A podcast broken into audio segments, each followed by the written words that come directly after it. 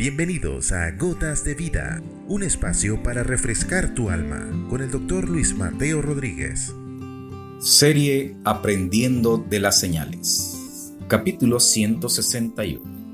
Tiempo de lluvia, tiempo de calor. Comenzaron las lluvias, y para la mayoría de los que vivimos en estos países tropicales, estamos acostumbrados a reconocer por lo menos dos grandes períodos que se alternan de sequía y de lluvia.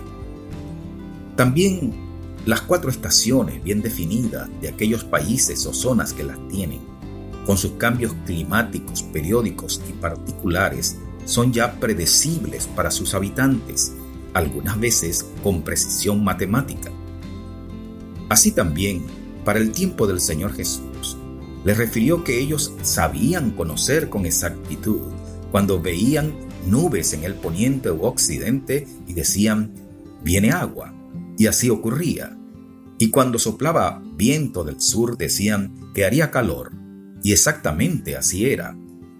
Pero a pesar de poder interpretar las señales del cielo y de la tierra, no pudieron conocer el tiempo de la venida del Hijo de Dios o de su esperado Mesías prometido. El pasaje lo utilizo para ilustrar que, similar a aquellos tiempos, también los nuestros al día de hoy, con todo el avance tecnológico y toda la información acumulada disponible y al alcance de la mano, para muchos sigue siendo un misterio conocer los tiempos actuales y las señales que Dios nos da para apercibirnos, para glorificar su nombre y para pararnos sin temor porque la redención está más cerca hoy que nunca. La gota de vida para hoy es que así como aprendemos que es tiempo de lluvia o de sequía, y de acuerdo a eso adaptamos nuestras condiciones de vida y nos preparamos para afrontar cada periodo, así también aprendamos de las señales que el Señor ha puesto delante de nuestros ojos para que nos preparemos y reconozcamos nuestros tiempos. No con tristeza, sino con la alegría y el gozo que genera saber que está cerca el tiempo de su venida y de nuestra redención.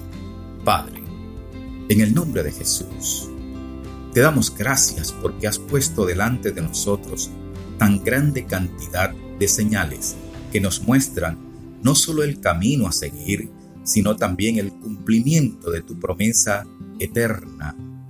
Por lo que te pedimos que nos des ojos para ver oídos para oír y corazón para entender nuestros tiempos, y que no nos comportemos como los hipócritas de otrora y de ahora, sino que genuinamente y en todo momento adoremos tu nombre en verdad y nos gocemos en la expectativa de tu regreso y nuestra reunión contigo.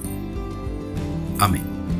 Has escuchado Gotas de Vida con el doctor Luis Mateo Rodríguez. Contáctanos a través de nuestro correo electrónico ccclarocaviva.gmail.com o a través de nuestras redes sociales. No te pierdas nuestro próximo capítulo, Gotas de Vida.